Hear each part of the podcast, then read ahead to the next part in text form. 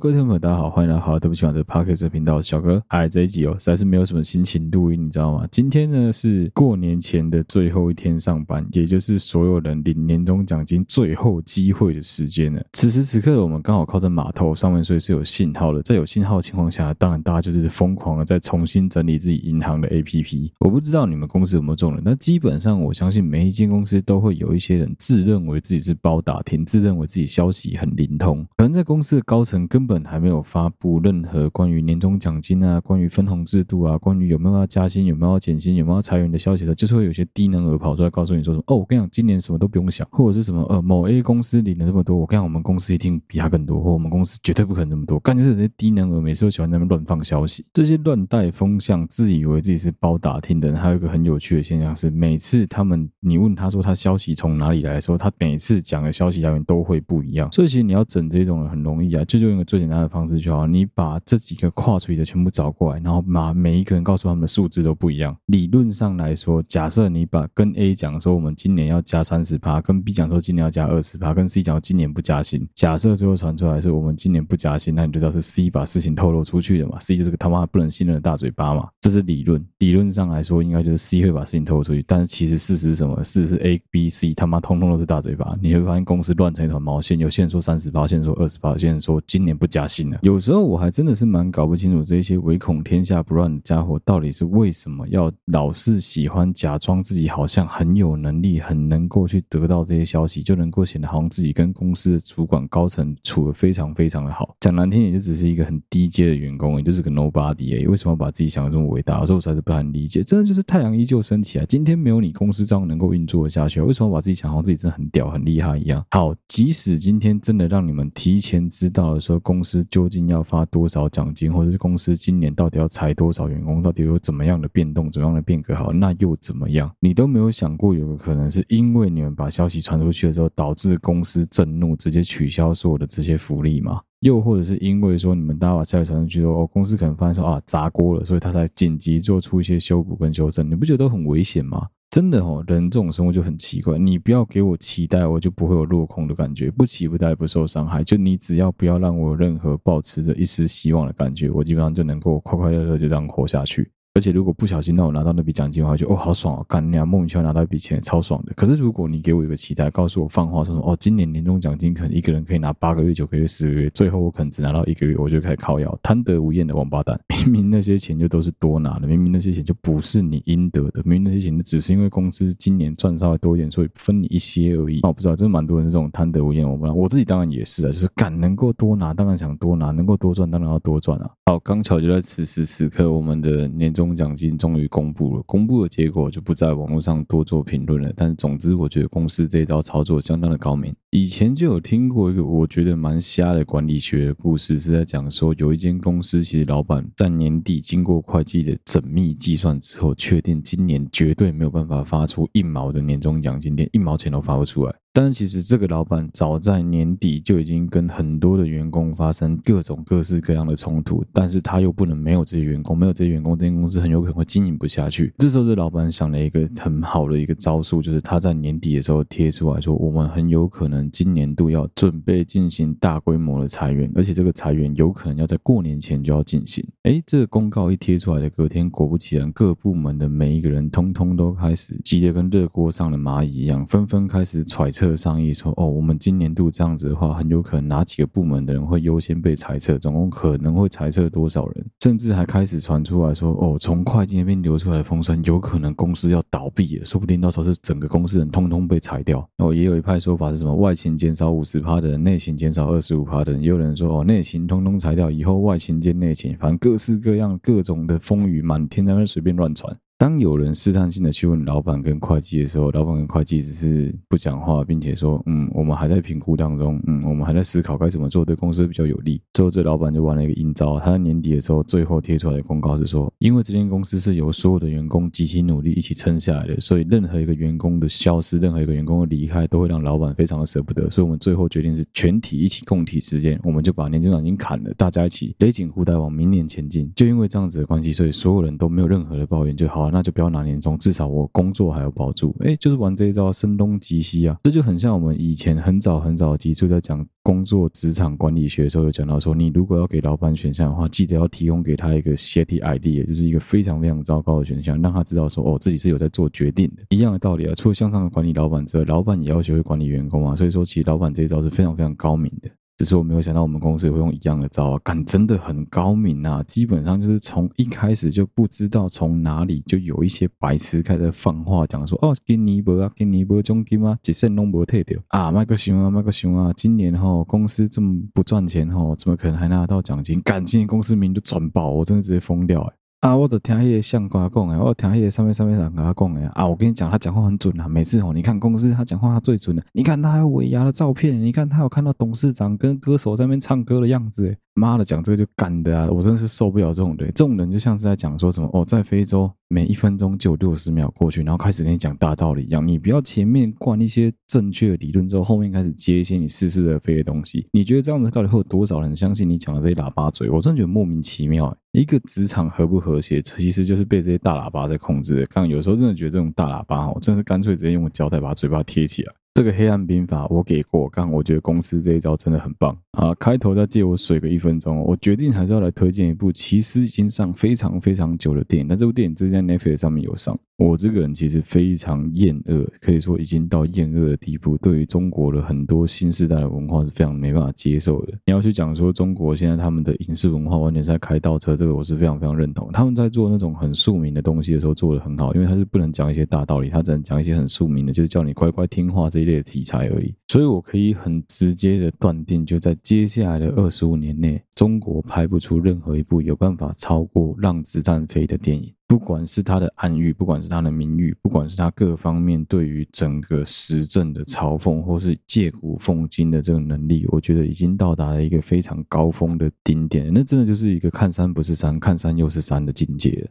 了。让子弹飞，我大概看了三次吧，三次看完都各自有不一样的体悟，然后看完之后再去看影评，再去接受一些别人给我的一些关于他看完了这部电影之后所分享出来的彩蛋啊，或者什么这部电影必须要知道的十句金句啊，这些这种东西，真的蛮容易有共鸣的。我觉得这是近期的中国电影从来没有达到过的一个境界。再加上说，我真的很赌烂中国电影，虽然我赌烂归赌，我还是多多少会去研究，会去看一点点。一部中国电影能够在 Netflix 上映，能够在中中港澳新马引起大家众多的关注，跟一大堆人去写他的影评、写他的解析，其实就已经非常的困难。再这样说，你想想看哦，这部电影在中国其实没有被禁播的，没有任何的中国的那种就是影视当局会跳出来嘴说什么啊，这部电影不行，这部电影不 OK。但事实上，他却利用了大量的素材在嘲讽中共当局的很多东西，包括他讲六四，他讲了红，讲了蓝，讲了各式各样的题材在里面。当然，你可以讲说，就如果你什么都看不懂的话，你就是这样顺顺的看完，会有很多人觉得说，哈，我还是有点看不懂这部电影在讲三小，就是什么吃着火锅唱的歌就被马匪劫了。但如果你仔细的去研究，去细细的品味它其中的很多彩蛋，很多的过程，你会发现说，哦，这部电影真的是他妈神剧，有够屌的。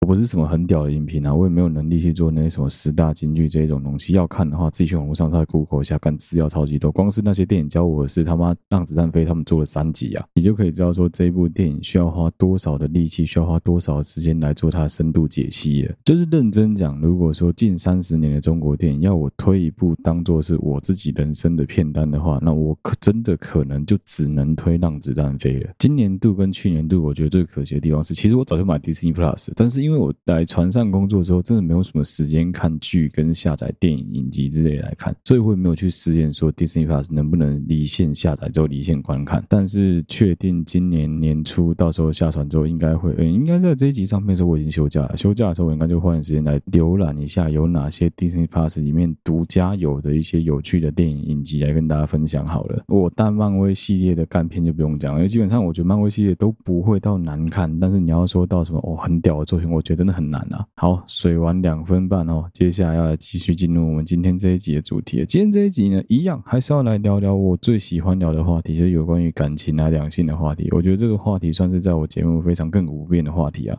每次在我觉得说啊，干这个应该没有什么好讲了吧，这应该没有什么好聊了吧的时候，就突然间又有一个新的话题让我能够继续延续的这个两性感情的部分来继续往下讲。我突然想到一件事，我跳开来先聊一下好。其实有蛮多人到现在可能还搞不清楚我的 podcast，其实每一集都有画手图。如果你用的是 Google Podcast 或是 Apple Podcast 的话，我印象中好像不会显示每一集的手图，应该显示的都是同一张。好了，对不起嘛的手图，就是双鱼蝎尾狮那一张手图。那张手图是我老婆画，那张手图不是我画的。我画的就是 IG 里面你们看到那些香香的妹子图，那个是我找了一大堆网络上的香妹子的图，譬如说什么明日花绮罗啊、山上优雅、啊群群啊这种香妹子的图之后，把它放在我的旁边，然后用我的小画家就这样子一笔一画跟着把它画出来的。可能很多人会不相信说小画家能办到这件事，但是我就真的办到了。你看我从以前画的画画这么鸟蛋，到现在可以画出，就我不敢说什么真的很漂亮，但至少比以前画的好很多多的作品。老实说，自己看到一路这样走过来，我觉得蛮有趣的，也是算一个自己蛮大心态上的转变吧。以前会觉得说看画这画好麻烦，但现在画久就觉得说好，其实蛮疗愈的啦。最近几集的作品画出来的妹子，我觉得都蛮香的，尤其是上一集画的那个就是蕾丝边，我觉得花了我超级多时间，慢慢给它画到让你。看起来比较像蕾丝，看一直调一直调，超烦的。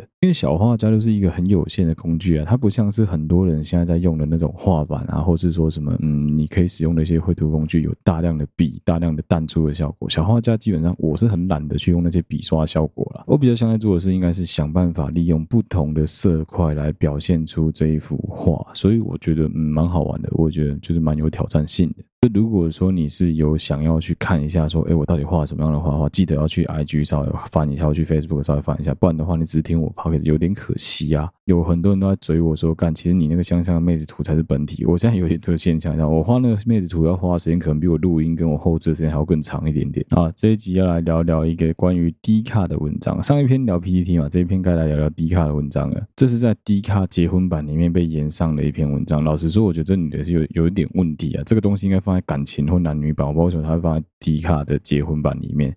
他是这样写，他写到说要怎么让男主管离婚？点点点点点删除号。嗯，我相信看到这个主题，大家都知道超赛吧？干，这绝对赢上的吧？我相信大家听完应该跟我一样的感想吧？就是我他妈到底听了什么？他妈到底看了什么东西吧？老实说，我一开始看到这一篇的时候，我觉得没有什么好聊的。我也跟好对不起嘛，其他制作团队的同学讲说，干，我觉得这东西哪有什么好聊？这就是他妈这个女的有病啊！你从头到尾都知道自己爱错过人，当然你可以讲说什么哦，就是明知道爱错人，但是我还是觉得说我必须要一心的往里面跳。我觉得如果你有这个勇气的话，那当然很好。但是你明明就知道说你已经介入人家的婚姻，你已经影响到别人的家庭，不管就最后这个男生究竟做出什么样的选择，你终究都不会是那个得到最终利益的人。这就是我这一集的结论。好，没关系，我们就顺着话继续往下讲。我们来一个一个吐槽他这家伙的哪些逻辑上的谬误，最后再来聊聊我对这整件事情的观点。好了，首先呢，他其实一开始就有讲到说。他知道自己有严重的道德缺陷，但还是希望大家就事论事，因为事情已经发生了。他是想要寻求大家的意见，所以就表示说他会知道自己会被泡到体无完肤。我觉得这决心蛮棒的。但我其实有另外一个层面的问题想问这个女孩子：你有跟你自己的家人讨论过你是别人的小三这件事情吗？他们能够接受吗？或者是说，将来你被小三扶正之后，他们能够接受这件事情吗？还是你已经屌到完全不用在意任何外界眼光，或是你刚好就是没有爸爸没有妈妈，就是一个孤儿，所以你在这个世界上不需要任何的牵挂，你也不用有这种道德上的问题。如果是的话，我就非常非常恭喜你；但如果不是的话，我觉得你还是必须要思考一下该怎么面对你自己的家人，怎么面对你自己的朋友会比较好一点。当然，我也相信爱的卡参戏这个讲法，但是我得老实讲，我觉得很多人很多事情都是可以有所选择。你明明就知道怎么做对自己是最好的，你这种行为，我觉得就是明知山有虎，偏往虎山行啊！你明明就知道说，看你俩他妈就是山上就是有一只大老虎，到处吃人，把那肉骨头甩到处都是，啊不啦，被他摔了，都给掉了，不是我啦啊！我就想上去看看那些老虎，你们就给我意见就好了，是在叫什么叫啊？就有这种人，我说干你俩莫名其妙哎、好，他有提到说，她的这个男朋友跟她男朋友的老婆两个人已经结婚了将近快五年的时间，没有小孩。据说，她说，据说导致感情不好的很大原因是因为生不出小孩。生不出小孩这一点让男方的爸妈非常的不开心，所以也因为这样子的关系，对老婆非常的差。这边有一个吐槽点啊，就是你怎么能确定没办法生的是女生而不是男生？你有多少的证据能证明这一点？我觉得如果说你有十足的把握的话，以这个女孩子，以我对她目前文笔的了解，我觉得她会直接讲出来说，哦，因为这个女的有多多重性囊肿，因为这个女的什么卵巢泡泡很多，生不出小孩。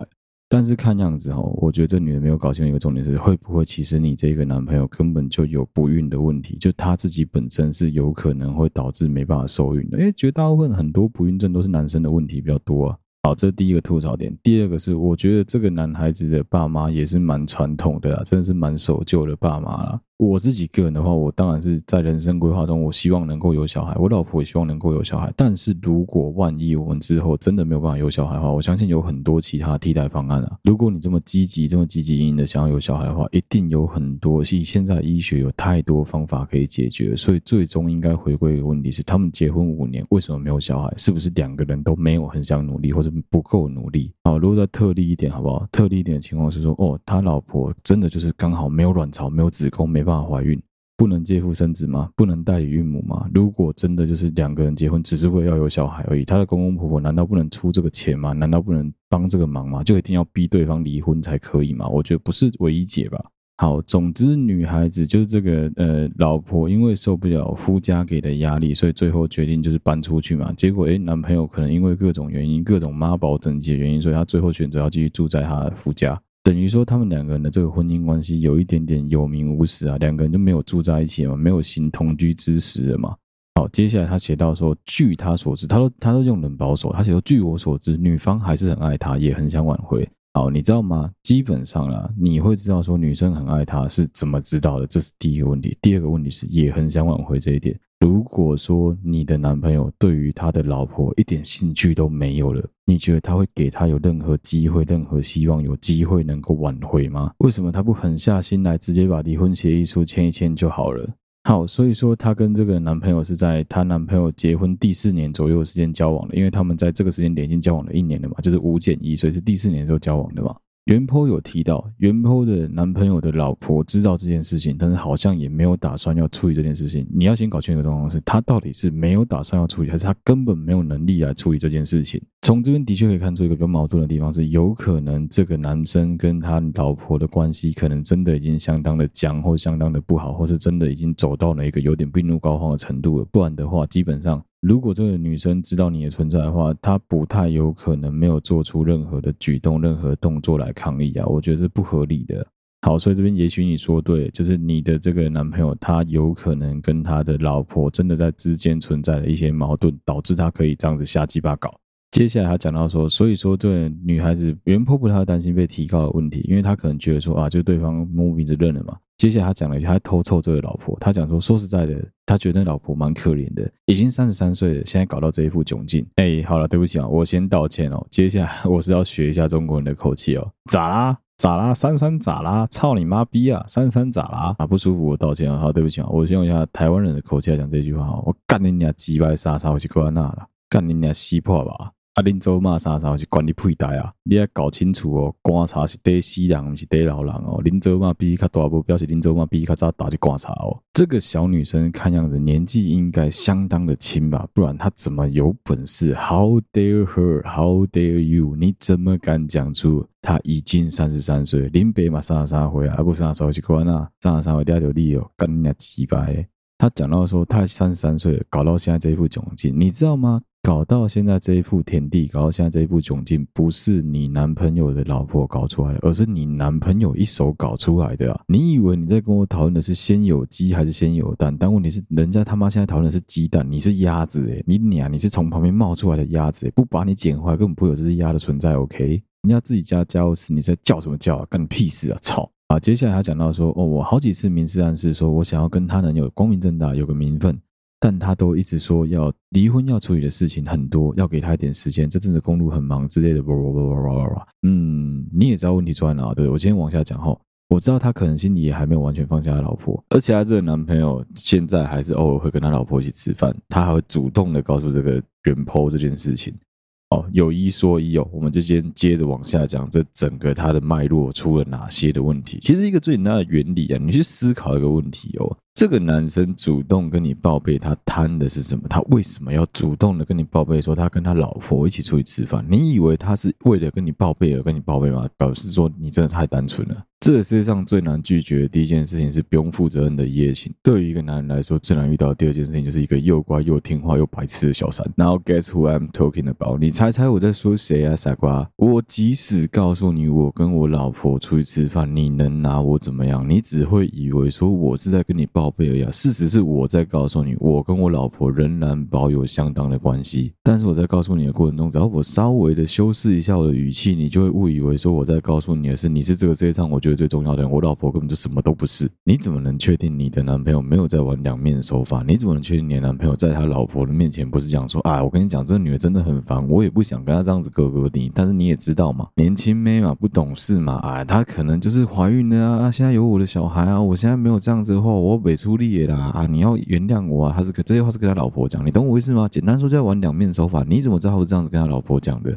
这个男生已经跳脱了时间管理大师的范畴，他基本上跟奇异博士一样，他已经打破那个时间跟空间条件的限制，他可以任意的穿梭在任何的时空里面，而且是 as his wish，就是完全的随他的心所控制。你看哦，其实前面你自己也有提到，你很清楚，事实上他心里绝对还没有放下他老婆。那你怎么知道他已经做好准备要面对你这个未来的对象了？你知道这是任何的心理条件下都可以假设出来的假说。我就只要随便举个例子就好了。今天我告诉你说，哎，你如果回答对了这个问题，你可以得到一千块的美金，相当于台币的三万块，然后不用任何的报名费，你也不用任何的，你只要来上我们节目回答好问题，就可以拿回头，有可能可以拿回三万块。你会不会愿意花那个时间成本？当然会想试试看啊。好，当你拿到了这三万块之后，我再告诉你，你愿不愿意再挑战下一题？下一题题目，如果你回答对的话，你可以得到三百万的台币。但是如果你没有回答对的话，这三万块我必须没收。我跟你讲，人性都是贪婪的。如果我今天没有让你看到那三百万在你面前，我没有让你去摸那三百万，说不定你还会考虑说啊，不用了，不用，我拿三万块回去就好了。我今天这样子过来一趟，我这样子算一算，三个小时这样子时薪有一万块，我已经很满足了。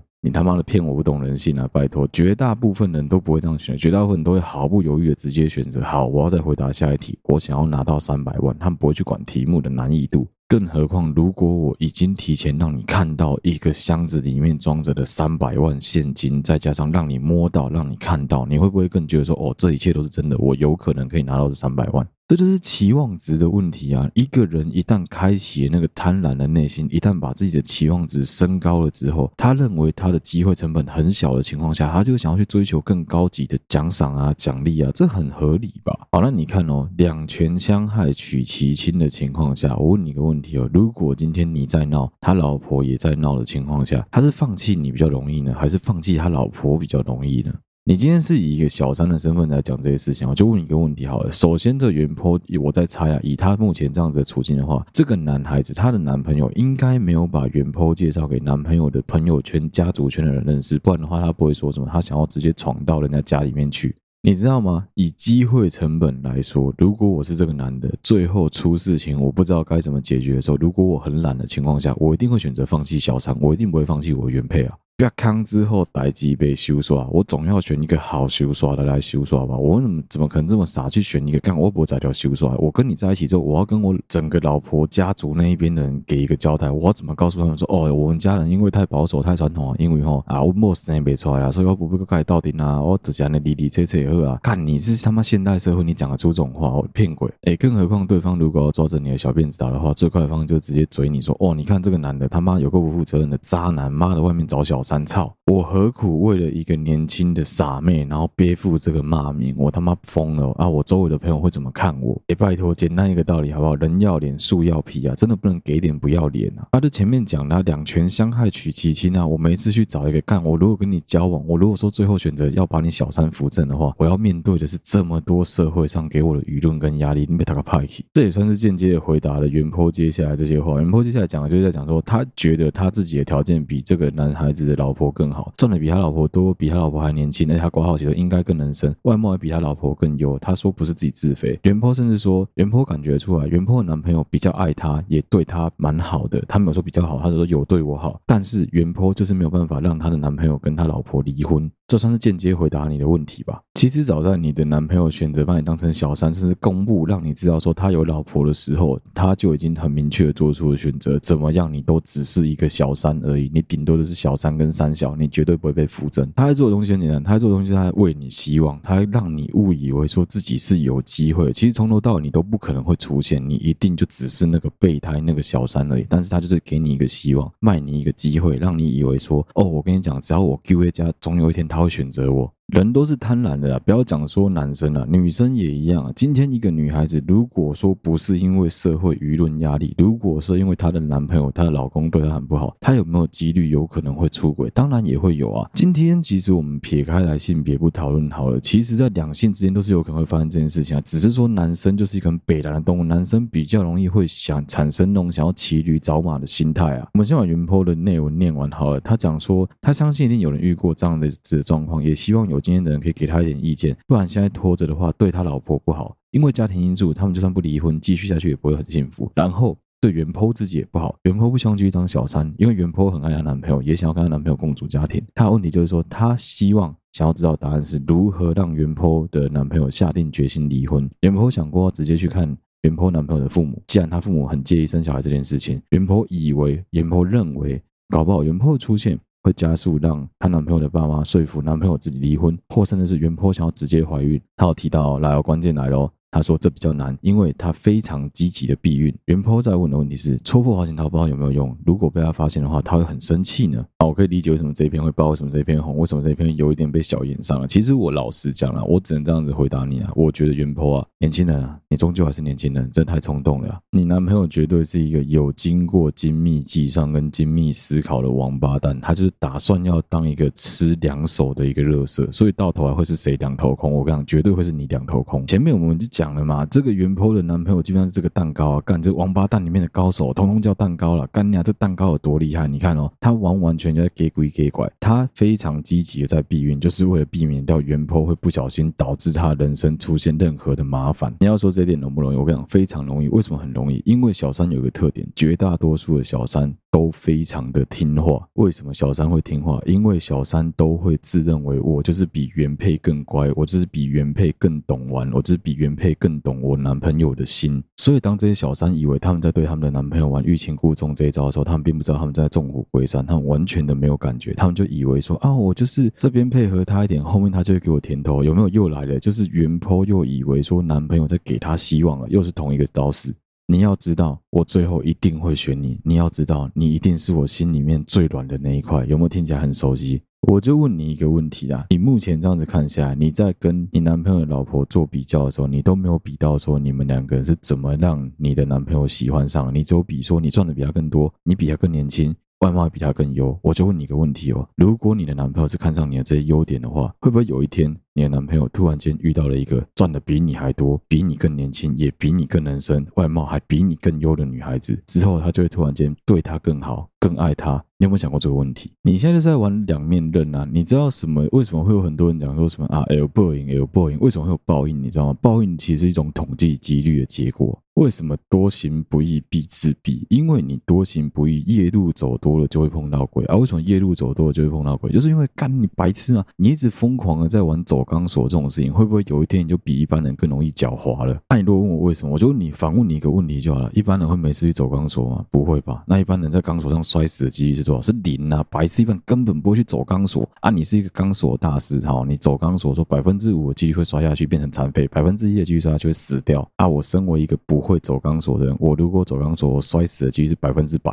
啊！我问你个问题，我没事会走钢索？完全不会吧？你天天在走钢索，请问你摔死的几率比我高，还是我摔死的几率比较高？当然然是你啊，白痴吗？啊，一样的道理啊，我每天乖乖的打我爱我老婆牌，我都不会在外面瞎鸡巴乱搞。你觉得我跟我老婆会因为小三的关系离婚的几率比较高，还是你男朋友他妈天天在外面瞎鸡巴搞？今天有你，明天有小四，后天有小五，最后他跟小五在一起，你只是个小三，你三小都不是。你觉得到头来是谁会笑着离开？当然是我啊！你他妈当然只能哭哭啊，不然呢？我们今天就扪心自问一个问题啊，我们要演的好像我很爱你，容不容易？其实没有很难吧？我们要演的好像我非常照顾你，容不容易？其实也没有很难吧？但是你要打从心里面去喜欢一个人，去爱一个人，去照顾一个人，去在意一个人，难不难？其实蛮难的吧？我相信你一定是有困难才会来结婚版直接这样做。我也相信你一定走到了一个瓶颈，不知道该怎么处理，你才会决定在这边提问。所以我要鼓励你的是，你有非常大的勇气来面对这件事情。但是相反的，年轻人，我要告诉你一件事情，就是你的男朋友是没有任何的勇气，甚至勇气是小于你的，他绝对不可能有任何的勇气能够面对这一切。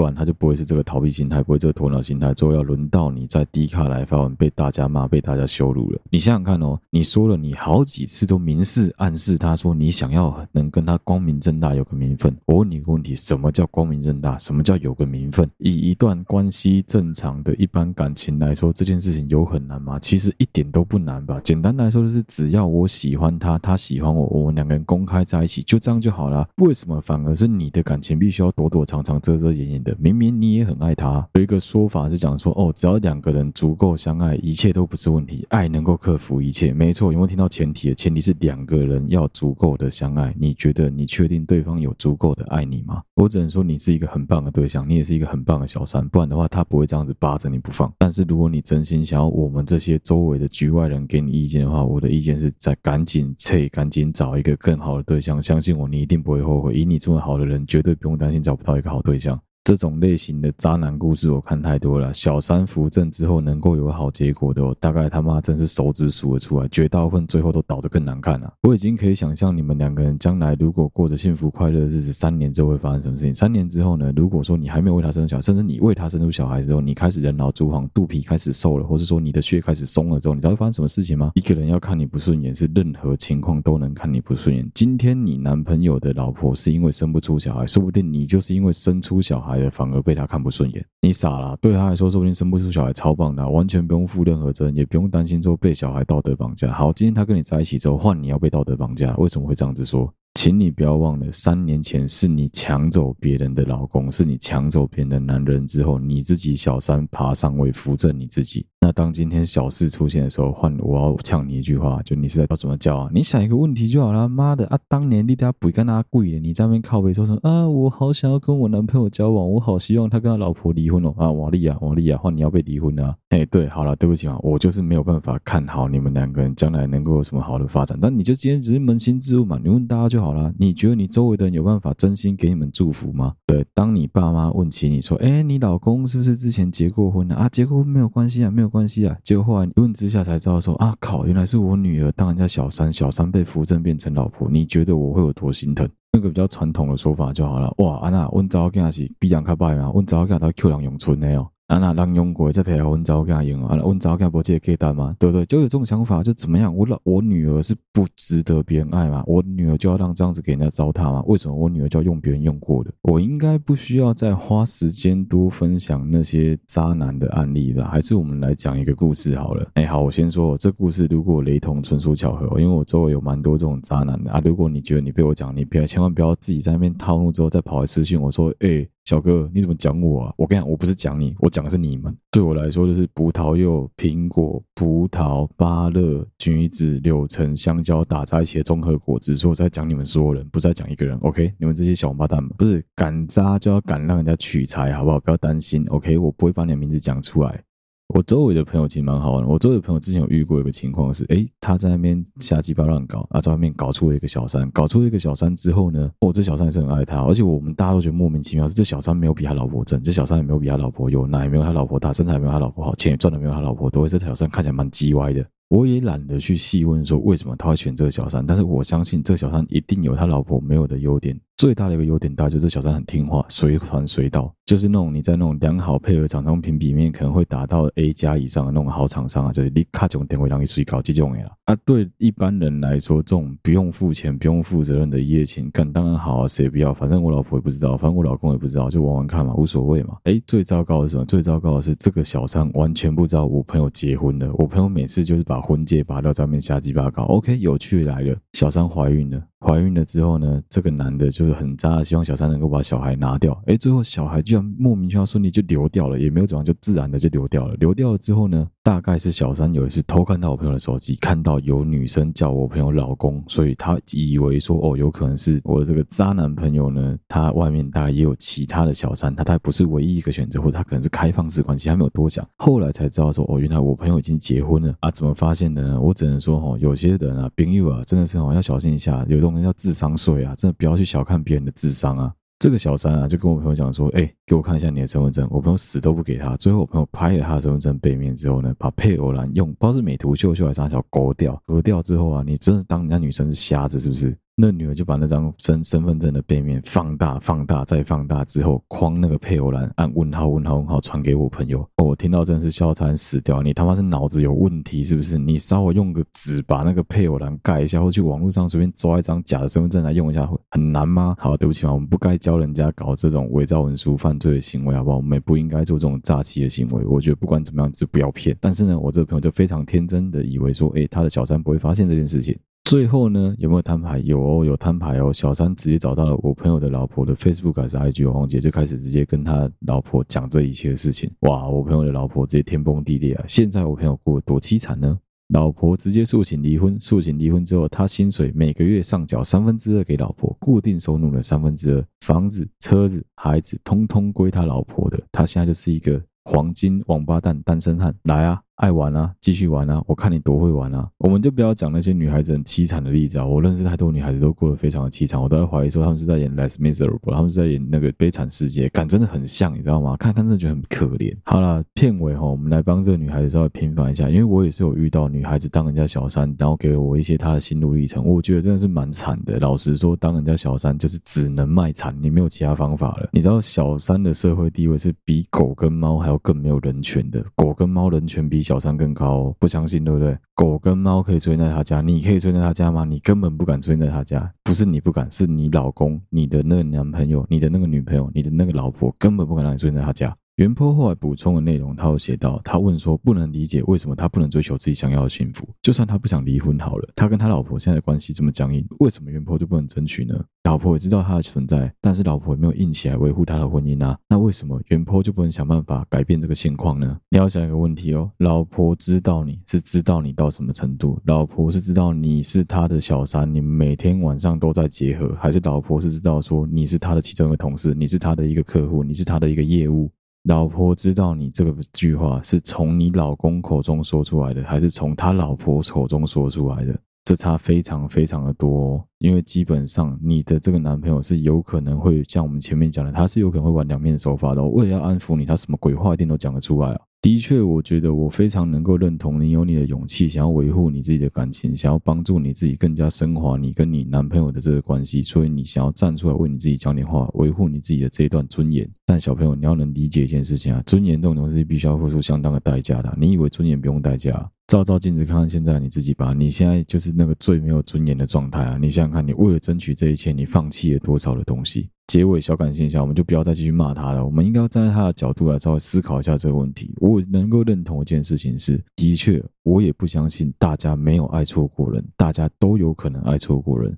但是，一般人啊，明知道爱情并不牢靠的时候，比较少人会。但是我还是拼命往里跳，只有你才会往里跳啊！明知道再走可能是煎熬，但是只有你会想说啊，没关系，我就自己煎熬。喂，有没有人知道这是什么歌？继续往下闹这首歌哦。朋友都劝我不要不要不要拿自己的幸福开玩笑，哎，你就是在拿自己的幸福开玩笑啊，莫名其妙哎。那个啦，萧亚轩的歌啦，叫什么名字啊？哎，忘记了，哦，自己稍微查一下。哦，我想起来，想起来，萧亚轩的错的人，应该是萧亚轩错的人的歌词啊。你必须要花非常多的力气，花非常多的时间，花非常多的精力，才能够整理好你自己的思绪，整理好你自己的情绪，才能够做出这样子的选择，做出这样子的抉择。甚至，其实我能够从你的文字当中感觉出来，你自己都没有把情绪整理好，都没有把脉络思考清楚，你就直接来提问了，那表示说你的状态真的非常的糟糕。我这个人有个好习惯，当全世界都在劝你分的时候，我会劝你合；当全世界都在劝你合的时候，我会劝你分。我就是这种赌徒心态。所以，如果说假设你今天是来找我做咨询，找我做这些问题的话，我会给你的答案很简单，就是你就继续吧，反正你怎么样开心就怎么样继续玩。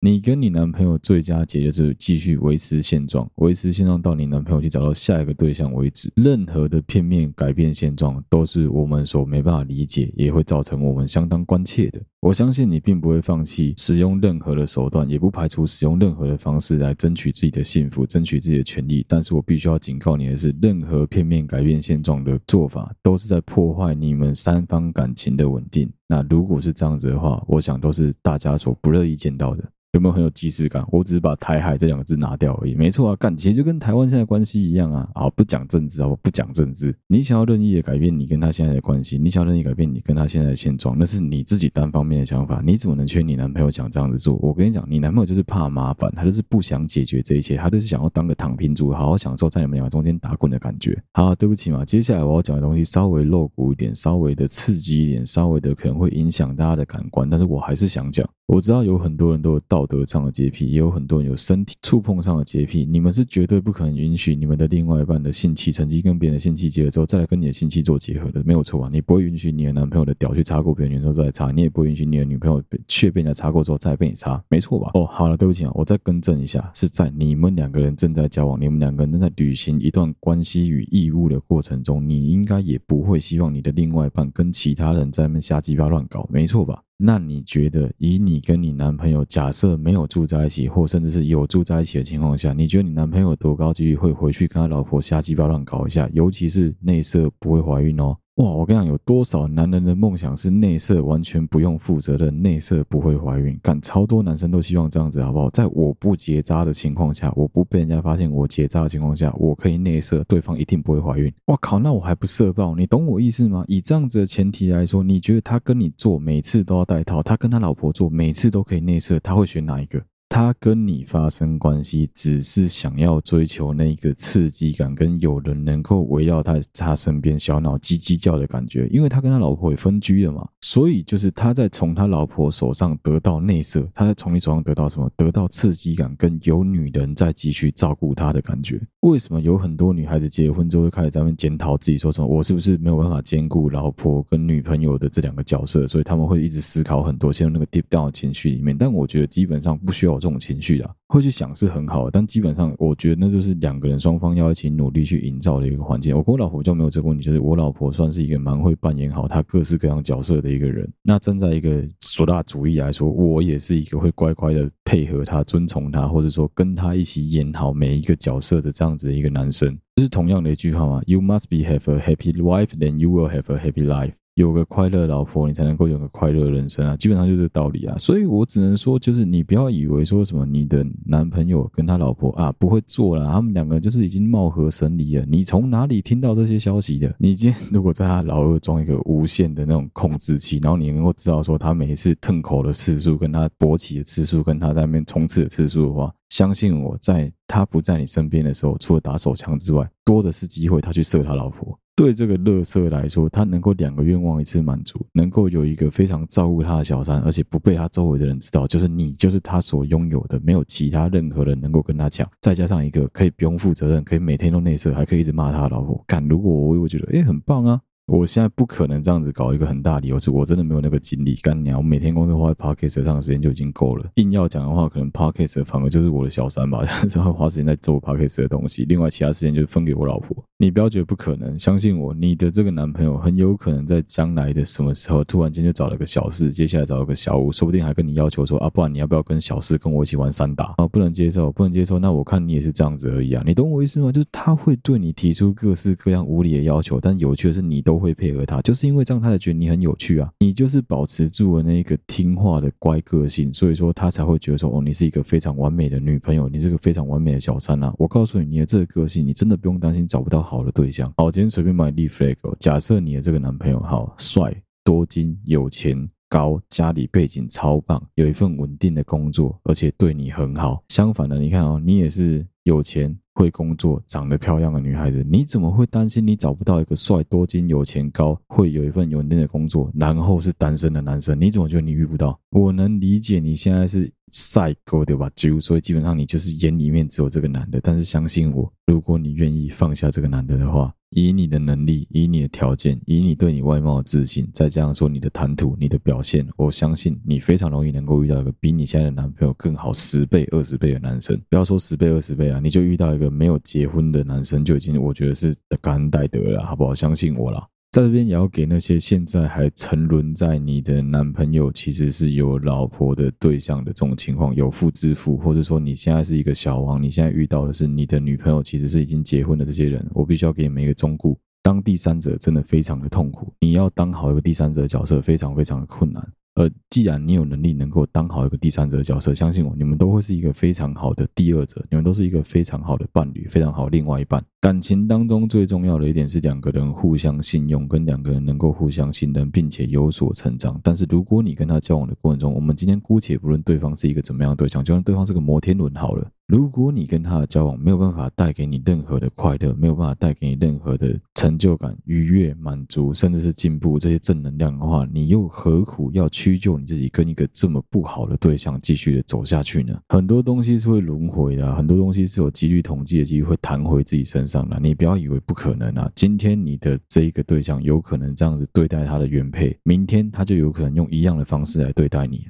就算你靠着吵、靠着闹、靠着一哭二闹三上吊，最后得到了你想要的这一切之后，相信我，最后你会发现这一切通都是空。我知道很多人在这个状态下根本就听不下去，我也知道很多人都相信爱丢看他们戏的道理，你就觉得说啊，我都爱丢啊，都无法度啊，借谁敢胸部上面无法度啦，就是要跟不要而已啦，你都不愿意花钱去做，就只会是摇手上面无法度无法度，那你一辈子就是无法度了。人定胜天，试着去做做看一些改变。今天去对你自己好一点，对你的家人好一点，对你的兄弟姐妹好一点，对你周围的朋友们好一点。试着去远离这个对象，你会发现你的世界非常非常的开阔。你会发现这个世界还有非常多美好的事物值得你去争取，值得你去拥有。好了，不知不觉变心灵鸡汤了。今天这一集的节目就到这边，希望大家会喜欢。谢谢大家收听好对不起我的 Podcast 的频道，我是小哥。哎，真的啊，我要去请乐一下。哎，真的，拜托帮我五星按赞，好不好？我真的超爱大家帮我五星按赞，你们帮我五星按赞，然后刷留言，我都有在看，好不好？我这个人超级喜欢。如果喜欢我的 podcast 的话，欢迎你到我们好对不起啊 Facebook 粉丝团或者 Instagram 的粉丝团上面去追踪，有任何最新消息上面发布。不过你使用的是任何一个 podcast 的平台，都欢迎你帮我五星按赞、留言、分享给你所有所有的朋友。